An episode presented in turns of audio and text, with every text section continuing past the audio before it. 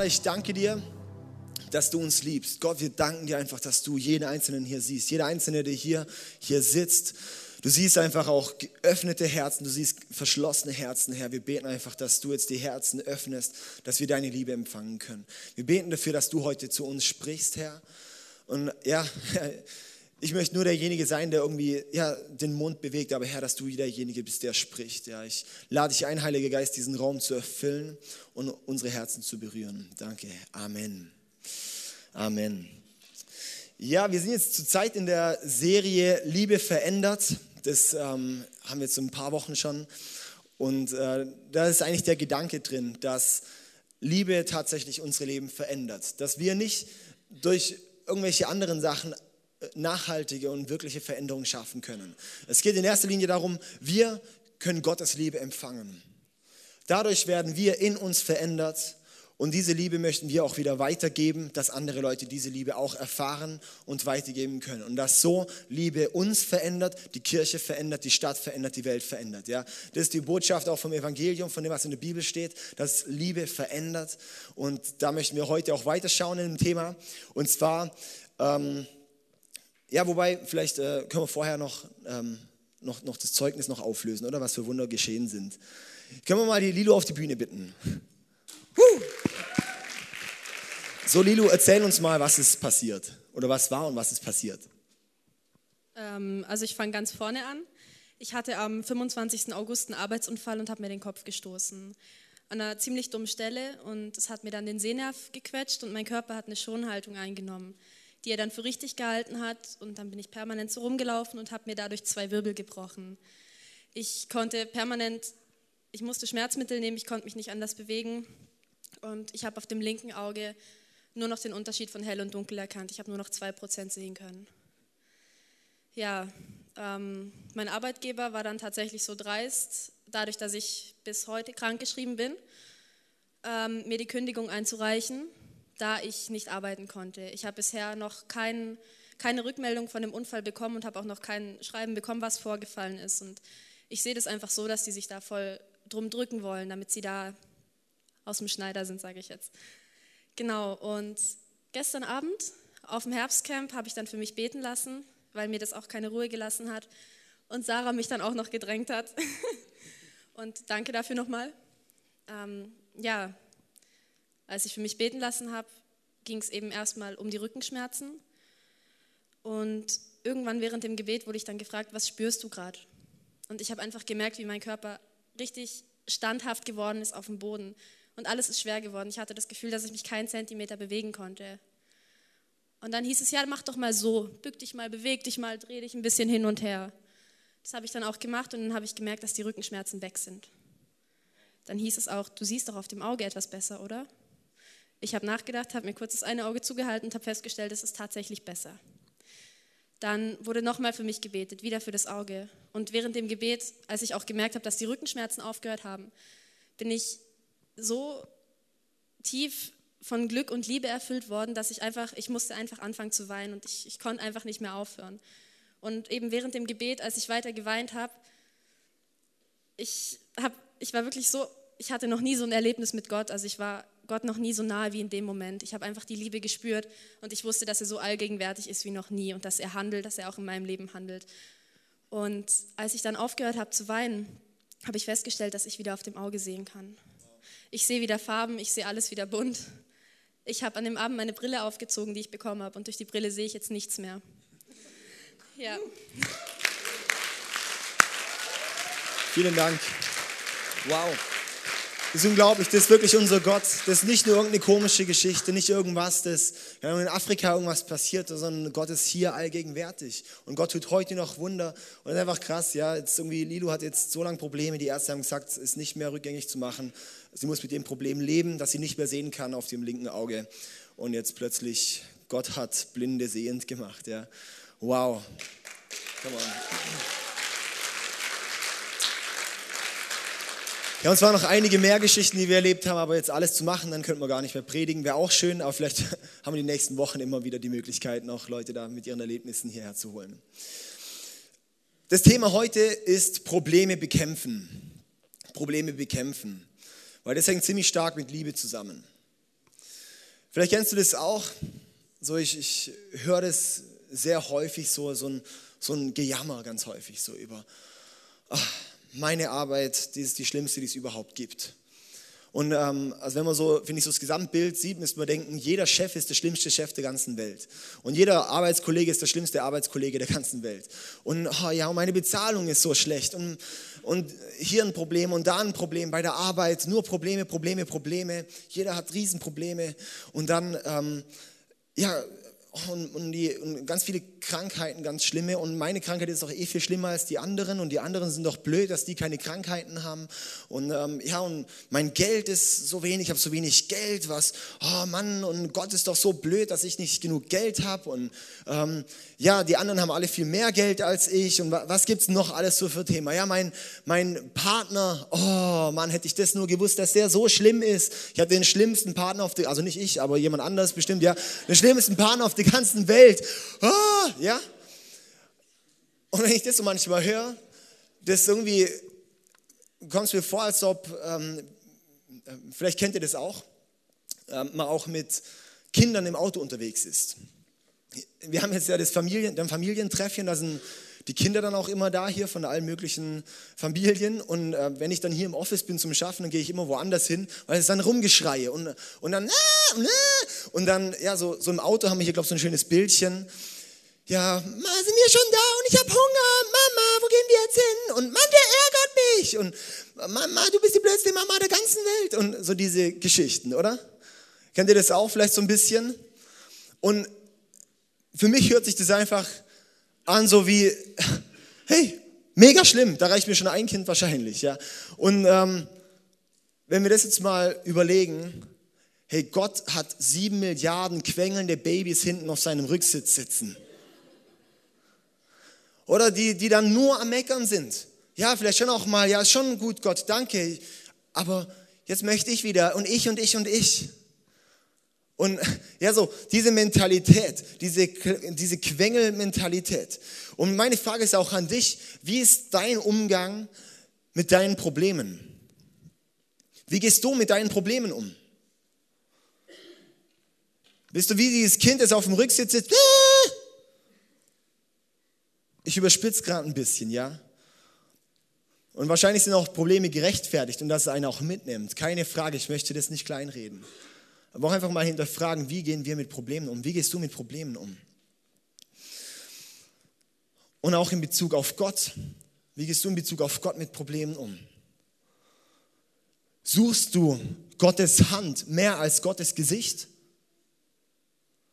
Dass du mehr suchst, was Gott jetzt in deinem Leben nur tun kann, anstatt einfach mal mit Gott zu sein? Suchst du Gott um deinetwillen oder um seinetwillen? Das hatten wir vor ein paar Wochen. Warum lebst du mit Gott? Oder warum interessierst du dich an Gott? Vielleicht bist du überhaupt nicht interessiert an Gott, bist trotzdem hier. Dann, äh, wie gehst du da mit Problemen um? Wie, wie ist dein Umgang mit diesen Problemen? Und es ist auch keine Frage, ja, Gott ist wirklich auch der Arzt für die Kranke und Gott ist da auch dafür. Und ich bin so dankbar für so Geschichten wie bei der Lilu, dass Gott sie dann heilt, dass Gott das wirklich auch macht. Aber die Frage ist, suchen wir nur dort seine Hand? Wollen wir nur sehen, was er jetzt tut? Oder wollen wir einfach mal Gott sehen? Gar nicht mal ein Profit für uns. Gar nicht mal nur, um diese ja, Probleme jetzt zu bewältigen.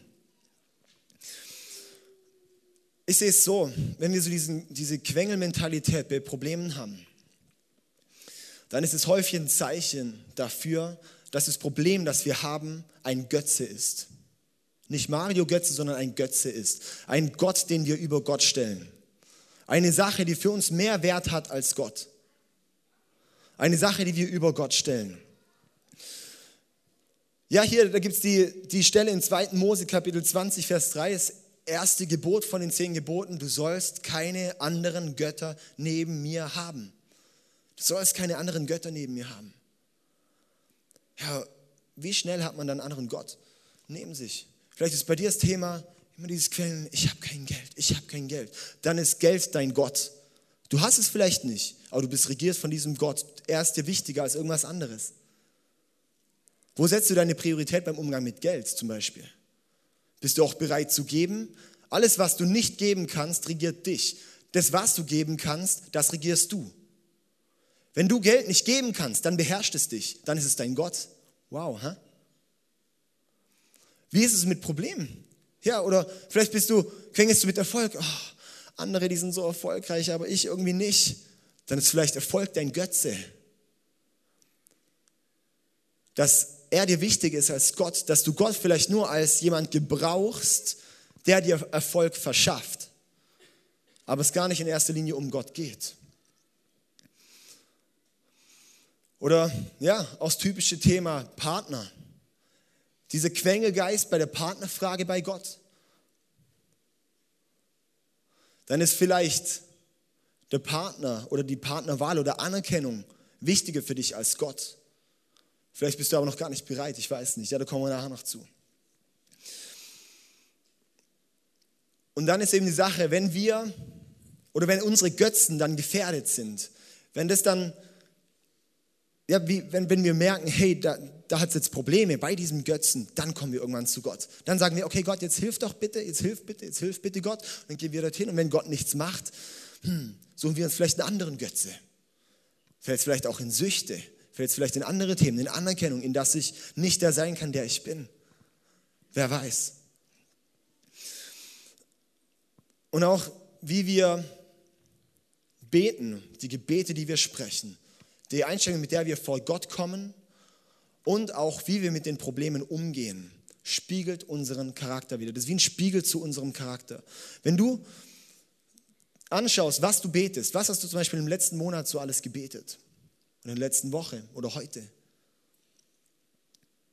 Oder was ist allgemein so das, wofür du betest? Ist es häufig, Gott, gib mir, gib mir, gib mir? Dann ist es ein Spiegel für, hey, du siehst nur dich. Du siehst nur dich. Und du bist eigentlich dein eigener Götze. Wir möchten jetzt ein paar Prinzipien anschauen, ähm, so wirklich so göttliche Prinzipien, wie wir mit Herausforderungen umgehen. Das sind vier Punkte und ich habe da eine Bibelstelle, die so das alles so beinhaltet eigentlich. Und dann gehen wir mal in Psalm, Kapitel 37, Vers 3 bis 7. In Psalm 37, Vers 3 bis 7. Dort steht, vertraue auf den Herrn und tue Gutes, dann wirst du im Lande sicher leben und es wird dir gut gehen. Freu dich am Herrn und er wird dir geben, was dein Herz wünscht. Überlass dem Herrn die Führung deines Lebens und vertraue auf ihn, er wird es richtig machen. Deine Unschuld wird er sichtbar machen, so hell wie das Licht des Tages, und die Rechtmäßigkeit deiner Sache wird leuchten wie die Mittagssonne. Sei ruhig in der Gegenwart des Herrn und warte, bis er eingreift. Ärgere dich nicht über die Bösen, denen es gut geht, und fürchte dich nicht vor ihren bösen Plänen. Okay, jetzt schauen wir mal, was da alles drinsteckt in dem Text, oder? Der erste Punkt ist, das ist eigentlich so wie so eine Zusammenfassung von dem Text ein bisschen. Die Voraussetzung Nummer eins ist, Gott muss Prio eins sein. Gott ist Priorität Nummer eins im Leben. Gott soll Priorität Nummer eins sein. Nicht die Gedanken über die Bösen, nicht über meine Sorgen, nichts. Gott soll Herr sein. Keine anderen Götter neben mir haben. Nicht von irgendwas anderem regiert sein. Wir Deutschen, wir denken so häufig, wir sind so frei, weil wir meinen, ja, ich, ich kann ja selber entscheiden. Können wir eigentlich gar nicht. Wir werden so extrem von unserer Gesellschaft und von allem geprägt und vorprogrammiert, was wir tun sollen und was nicht. Es wird uns in der Werbung vorgegeben, was gut ist, was nicht. In Filmen, wie in Beziehungen zu leben sind und wie nicht. Das Komische ist nur, dass die Filme immer bei Just Married äh, vorbei sind, aber gar nicht mehr die Frage ist, wie geht es nach Just Married weiter. Ja? Und so verschiedene Themen. Die Gesellschaft gibt uns so häufig vor, ja, wie wir zu leben haben. Und wir denken, wir sind frei. Wir sind nicht frei. Wir sind so viel regiert von äußeren Umständen, von dem, was, was Leute uns sagen, von dem, was Leute über uns denken, von dem, was die Norm der Gesellschaft ist. Aber wahre Freiheit ist nur, wenn wir tatsächlich mit Gott leben, weil er uns in die Freiheit führt. Weil dann nicht mehr unsere weltlichen Maßstäbe zählen, weil dann nicht mehr das, das zählt, wo Leute mich gefangen nehmen, sondern weil es zählt, was ja, ich sage auch, Himmel ist Freiheit. Für mich gelten dann die himmlischen Normen. Wenn die Welt dir sagt, hey, du bist nicht genug, wenn du ein paar Kilo mehr hast, hey, dann, dann äh, achte nicht darauf, sondern achte darauf, was Gott zu dir sagt. Und er sagt, du bist wunderbar gemacht und einzigartig gemacht.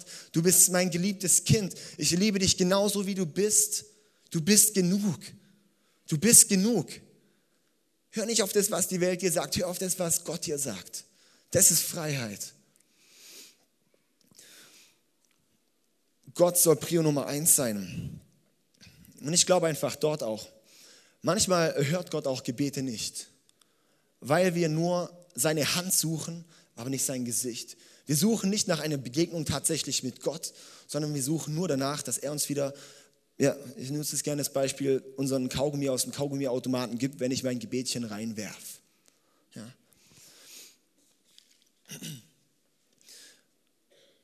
Und Gott sehnt sich einfach nach dir auch. Es ist nicht nur das, dass wir ihn als Priorität haben können, sondern er sagt, hey, mein geliebtes Kind, du bist auch meine Priorität. Ich liebe dich mit allen Macken, was du hast, mit allem, was, ja, wo, wo du Verletzungen hast, mit deinen Fehlern, mit dem, wo du auch immer wieder fällst, mit deinen Problemen, mit deinen, ja, wo du auch Götter über mir hast. Aber ich liebe dich trotzdem.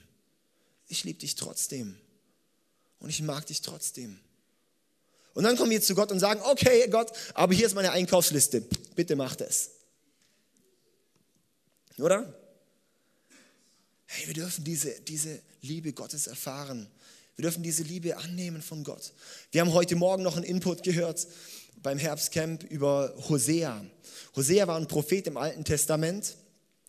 Und es war so, da war das Volk Israel, es war so Gottes Volk, hatte sich hatte sich eigentlich abgewandt so von Gott oder auf, auf, hatte andere Götzen. Und dann hat Gott Hosea gesagt, Hosea, heirate du eine Prostituierte, weil das soll zeigen, wie die Beziehung zwischen mir und meinem Volk ist. Dann musste Hosea eine Prostituierte heiraten und hat sie geheiratet. Er war dann gehorsam sozusagen, um damit dem Volk zu demonstrieren, schau mal, so lebt ihr mit Gott. Und es hat mich heute auch wieder so bewegt, wo ich gedacht habe, hey, wo sind wir diese Prostituierten? Wo sind wir diejenigen, die häufig mit anderem rumhuren, anstatt mit Gott? Einfach Zeit zu verbringen. Wo wir andere Fokus haben, wo wir uns nach anderen Sachen sehnen, wo wir nach anderen Dingen, nach Erfüllung suchen, als sie dort eigentlich gar nicht bekommen. Und hier und da und da und da. Und dabei, ja, aber Gott wäre uns treu und er nimmt uns auch wieder zurück. So kraftvoll. In Matthäus 6, Vers 33, dort steht, wenn ihr für ihn lebt und das Reich Gottes zu eurem wichtigsten Anliegen macht, wird er euch jeden Tag geben, was ihr braucht. So trachtet zuerst nach dem Reich Gottes und dann wird dir alles andere auch gegeben. Wenn wir zuerst nach Gott schauen, dann wird dir auch alles andere gegeben. Ich stelle mir das so ein bisschen so vor, wenn so, so ein bisschen so dieses Bild. Dort hinten steht Jesus sozusagen diesen Gang entlang. Dort steht Jesus, so dieser, diese, diese Lichtgestalt, ja. Und ich suche aber hier so nach meinen verschiedenen Themen rum, so hm, Geld, Beruf, Partner, andere Probleme, Süchte und so weiter, ja, und versuche mal hier irgendwo was hinzuhoppen und da irgendwas und, und hab hier, denk hier, das ist jetzt meine andere Lebensstation und ich komme aber gar nicht klar und drehe mich im Kreis. Vielleicht fühlst du dich aus, dass du im Leben dich im Kreis drehst. Aber Jesus steht da und sagt, hey, wenn du Richtung mir läufst, dann habe ich dir deine Stationen bereit. Dann habe ich dir deinen Partner auf deinem Weg. Dann habe ich dir die Versorgung, die du brauchst. Dann habe ich dir den Beruf, den du brauchst. Dann habe ich dir die Anerkennung, die du brauchst, weil du sie von mir bekommst. Wir müssen die nicht hier überall, überall rumsuchen. Wenn wir sie aus uns raus versuchen zu finden, alles, hey, dann, dann werden wir verrückt. Und schau euch die Welt an. Schau dir doch die Welt an, wie die durchdreht. Völlig bekloppt. Man guckt jeden Tag die Nachrichten und denkt, was ist denn da los? Man liest die Zeitung und denkt, oh Mann. Man geht ins Facebook und denkt so, alter Schwede.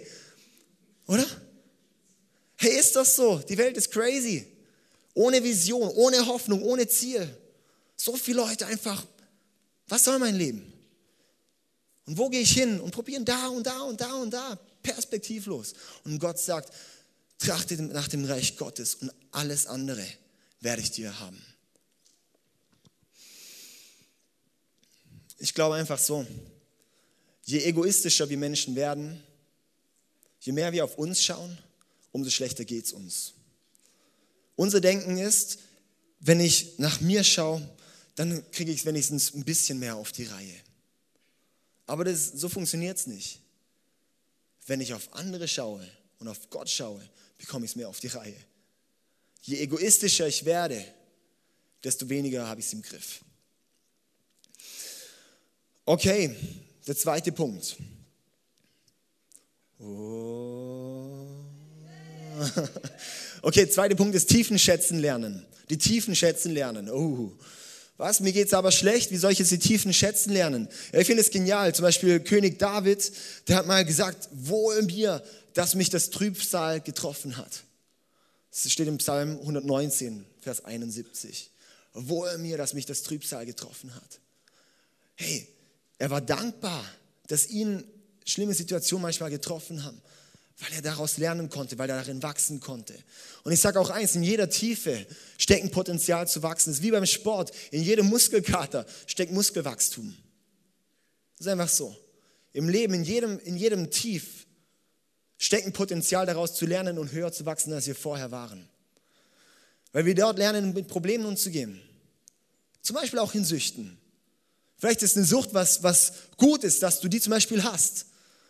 Weil wenn du dort mit Gott durchgehst, dann wirst du in deiner Selbstbeherrschung unglaublich wachsen. Und du wirst niemals so wachsen, wenn du sie nicht hättest. Vielleicht, kann man so sehen, oder? Schau mir hier, was da zum Beispiel der Text, den wir vorhin hatten, im Psalm 37, was dort drin steht. Das war Vers 7. Sei ruhig in der Gegenwart des Herrn und warte, bis er eingreift. Ärgere dich nicht über die Bösen, denen es gut geht, und fürchte dich nicht vor ihren bösen Plänen. Sei ruhig in der Gegenwart des Herrn und warte, dass wir dort sind und wissen, hey, ich, ich warte hier, weil ich weiß auch, dass es gut wird. Weil ich weiß, dass Gott einen Plan hat. Weil ich weiß, Gott hat es mir zugemutet. Jetzt denkst du vielleicht, oh, da kann es so leicht sagen, hey, bei mir ist Familienmitglied gestorben, bei mir ist äh, riesen Beziehungsstress zu Hause, bei mir ist dies und jenes. Keine Ahnung, was dein Problem ist. Ja, aber ich sage eins, das göttliche Prinzip ist, dass wir sagen, okay, ich möchte in den ganzen Leid, möchte ich diesen Funken Dankbarkeit haben und diesen Funken Hoffnung haben, dass Gott daraus was Gutes dreht. Auch in Philippa 4, Vers 6 bis 7 dort steht, ja, dass wir auch mit unseren, ja, dass wir mit unseren äh, Bitten mit Dank vor Gott kommen sollen. Wenn wir Bitten haben oder wenn wir ja, mit Flehen und Dank vor Gott kommen. Dass wir, wenn wir Probleme haben, ja, dass wir die vor Gott bringen können. Aber ein Schlüssel, eine Kraft steckt darin, wenn wir es mit Dank tun. Dass wir sagen, hey, ich möchte nicht nur aufs Negative schauen, sondern Gott, ich möchte schauen, dass, dass du auch noch mehr bekommst. Dass, dass, dass du einen Plan hast. Ich möchte auf dich schauen.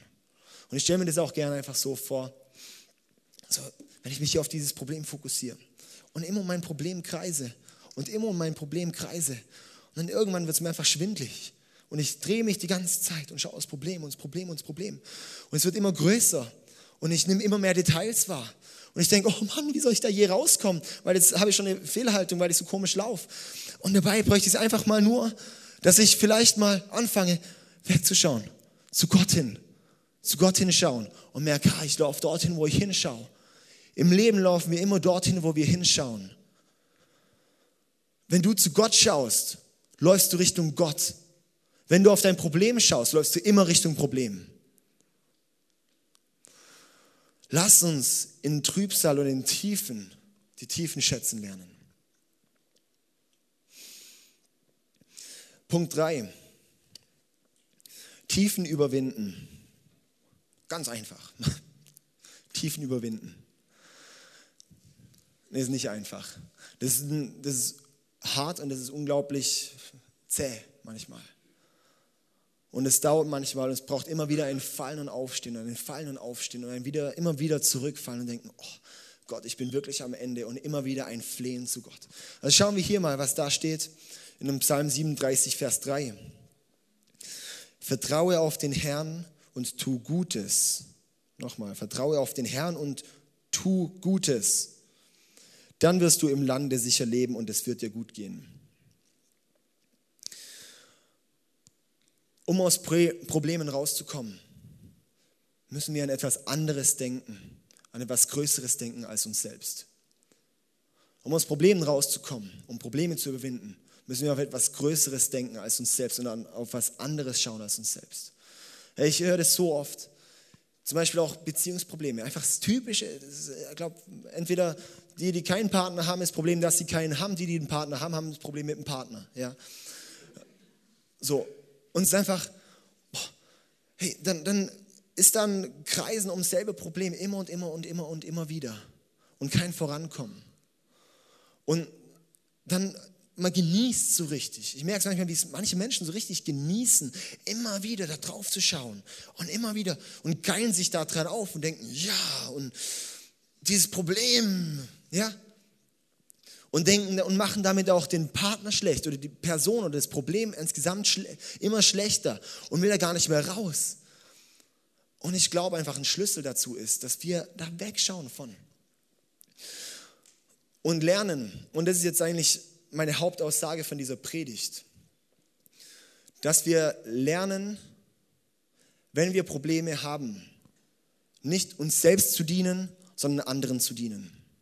Das ist Liebe verändert. Das ist auf andere schauen. Wenn ich eine Krankheit habe, dann möchte ich anfangen, in dieser Krankheit aber trotzdem anderen zu dienen. Zum Beispiel anderen, die eine Krankheit haben, für sie auch noch da sein. Und vielleicht merkst du dann auch, hey, der hat nochmal ganz andere Probleme und kannst vielleicht sogar eine Dankbarkeit bekommen, dass du nicht so schlimme Probleme hast. Oder du merkst dann einfach, wow, was Gutes zu tun. Hey, oh, wieder aufatmen, nicht nur auf mich schauen, nicht nur um mich drehen, nicht nur mich sehen, nicht nur meine Zeiteinteilung sehen, nicht nur meine Zeitplanung sehen, sondern denken, hey, wenn ich was von meiner Zeit abgebe an andere, was für eine Kraft daraus entsteht. Also mein, eigentlich mein, einer meiner größten Vorbildpastoren aus USA, Matthew Barnett heißt der, der kommt nächstes Jahr zur ICF Conference, das ist ganz toll.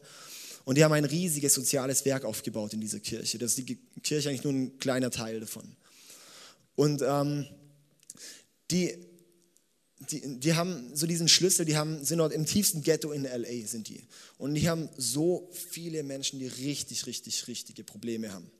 Also richtige Probleme haben. Und die sagen dort, hey, der Schlüssel, und äh, vielleicht da noch kurz zu sagen, die haben 400 Angestellte, irgendwie was mit 50 Pastoren oder so jetzt mittlerweile schon. Und das sind zu 80 Prozent sind es ehemalige Prostituierte, Drogendealer oder Obdachlose. Innerhalb von 15, 20 Jahren. Und Besucher haben sie circa 40.000 oder 30.000, ja. Und ähm, sie sagen, hey, Menschen, die Probleme haben, die zu ihnen kommen, das Erste, was sie ihnen beibringen, ist, auch wenn du die ganzen Probleme noch hast, auch wenn du noch Drogenprobleme hast, auch wenn du immer wieder diese, was auch immer du hast, fang jetzt an, anderen zu dienen. Investiere mindestens drei Stunden die Woche und hilf anderen. Das ist so ihr Schlüssel, so drei Stunden, wo sie sagen, das ist mal ein Anfang dafür, mal den Blick von sich selbst mindestens mal ein bisschen wegzubekommen. Und sie sagen, das ist ein Schlüssel für sie, dass Leute frei werden. Dass Leute nicht mehr nur noch sich sehen, nicht mehr nur noch ich, ich. Und bleiben auf der Stelle stehen, weil man ja nur sich selber anguckt. Dann fängt dann, ah, wow, hey, ich kann helfen. Und dann bewegt man sich und merkt, ich bewege mich ja, ich komme vorwärts, was geht? Weil ich helfe. Das ist das Prinzip. Und hier sind wir schon beim vierten Punkt, bei Dreh das Prinzip um. Dreh das Prinzip um. Das, was in unserem Mindset ist, das, was in unseren Köpfen ist, das müssen wir umdrehen. Wo ich denke, wenn ich Probleme habe, dann schaue ich nicht nur das Problem zu lösen, sondern ich schaue weg ich nicht wegschauen, aber ich, ich tue für was anderes. Ich schaue, dass ich vielleicht jemandem helfe, seine Probleme zu lösen. Wenn ich kein Geld habe, dann ist ein Schlüssel, dass ich anfange, dass ich mich nicht vom Geld regieren lasse, weil ich sage, ich bin so arm, ich habe kein Geld, ich habe kein Geld, dass das Geld um mich regiert, sondern dass ich zulasse, dass ich anfange, anderen großzügig zu sein, anderen zu geben, Gott zu geben. Plötzlich merke ich, hey, das Geld regiert nicht mehr über mich. Und plötzlich bekommst du vielleicht einen ganz anderen Zugang zum Geld. Plötzlich merkst du, hey, ich kann, ich kann vielleicht auch anfangen, eine gescheite Budgetplanung zu machen. Ich kann vielleicht anfangen, das ja, zu erleben, dass Gott mir, mir übernatürlich Geld schickt. Wir haben jetzt auch, auch immer wieder solche Sachen erlebt. So, wenn man auch nicht das Geld hat, das geht gar nicht darum. Wir Menschen haben nie genug Geld. Wir Menschen haben einfach nie genug Geld. Man kann fragen, so viel Verdiener wie auch immer, wenig oder ganz hoch, Großverdiener, man hat nie genug. Es ist einfach, wie gehe ich damit um? Ist das Geld mein Götze? Oder ist es einfach eine Ressource, die Gott mir geschenkt hat, wo wir sozusagen die Berechtigung zu bekommen haben, damit umzugehen? war als Beispiel Geld. In ganzen anderen Lebensbereichen ist es genauso. Bei diesen Beziehungsproblemen, hey, dann fang an, doch mal jemanden zu dienen. Fang mal an, ins Altersheim zu gehen. Fang an, in, in, mit einem Flüchtling zu arbeiten. Dann wirst du merken, hey, die Probleme, die ich habe, immerhin habe ich noch eine Familie.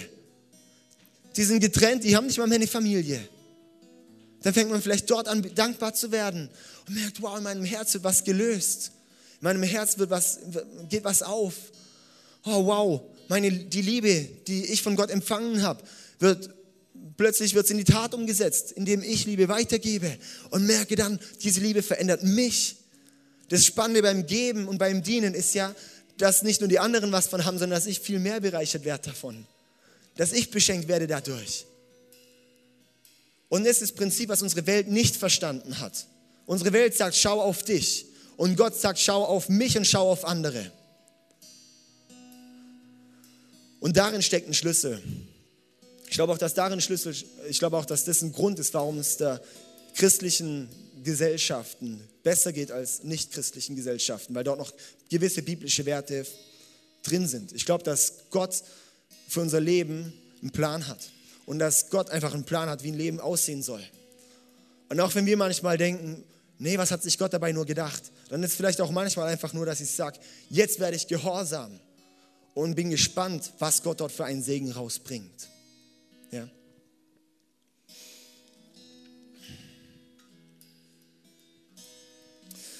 Ich möchte jetzt zum Schluss einfach noch mal kurz zusammenfassen. Als ersten Punkt, überleg dir, was ist vielleicht dein Götze in deinem Leben? Was ist der Götze in deinem Leben? Was ist das, was, um was du dich immer drehst? Was du mehr Zeit verbringst, als du eigentlich solltest? Was dich anfängt zu regieren? Es können so viele Sachen sein. Es kann auch Computer sein, Handy sein, Playstation, was auch immer, solche Sachen auch. Es kann jedes Thema sein. Was ist dein Götze? Dann als zweites, danke Gott für die Situation, in der du bist. Wir drehen das Prinzip um. Wir danken Gott. Wir klagen nicht nur, sondern ich danke Gott. Danke, dass du mich hierher gestellt hast. Danke, dass du mir das gegeben hast, wo ich drin bin. Auch wenn es hart ist. Aber ich möchte mit einem Dank vor dich kommen, weil ich weiß, dass du eine Lösung hast. Und ich möchte nach dir schauen.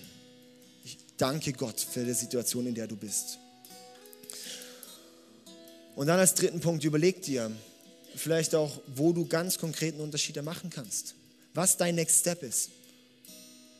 Dass du nicht nachher wieder rausgehst und der Kopf wieder nach unten geht, auf dich geht. Sondern wo du anfängst zu denken, hey, wo kann ich anderen dienen? Und ich bin der Überzeugung, da steckt ein Schlüssel drin für eine innere Transformation und für eine Transformation von der Stadt. 100 Prozent, 100 Prozent. Wenn wir nicht auf uns schauen, sondern auf andere schauen und auf Gott schauen und dann wird uns die Liebe verändern. Ich möchte jetzt kurz in Zeit vom Instrumental, also wo, wo ähm, die Instrumental spielen und wo du dann überlegen kannst, gerade so über diese Punkte, hey, was ist dein Götze? Wo ist da, wo du dankbar für sein kannst, trotz Problemen? Und was ist konkret dein Action Step? Und dann möchte ich nachher nochmal auf die Bühne kommen, einfach für alle beten.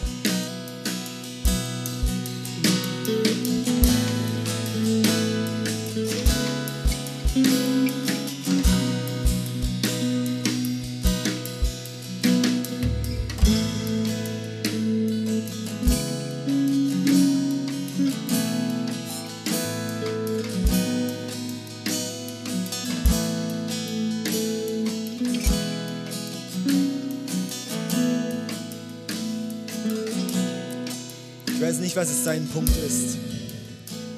Aber ich weiß, mit Gott ist es möglich. Und es ist einfach, ich, ich bin der Überzeugung, Gott ist allmächtig. Gott ist da und hat Interesse an dir.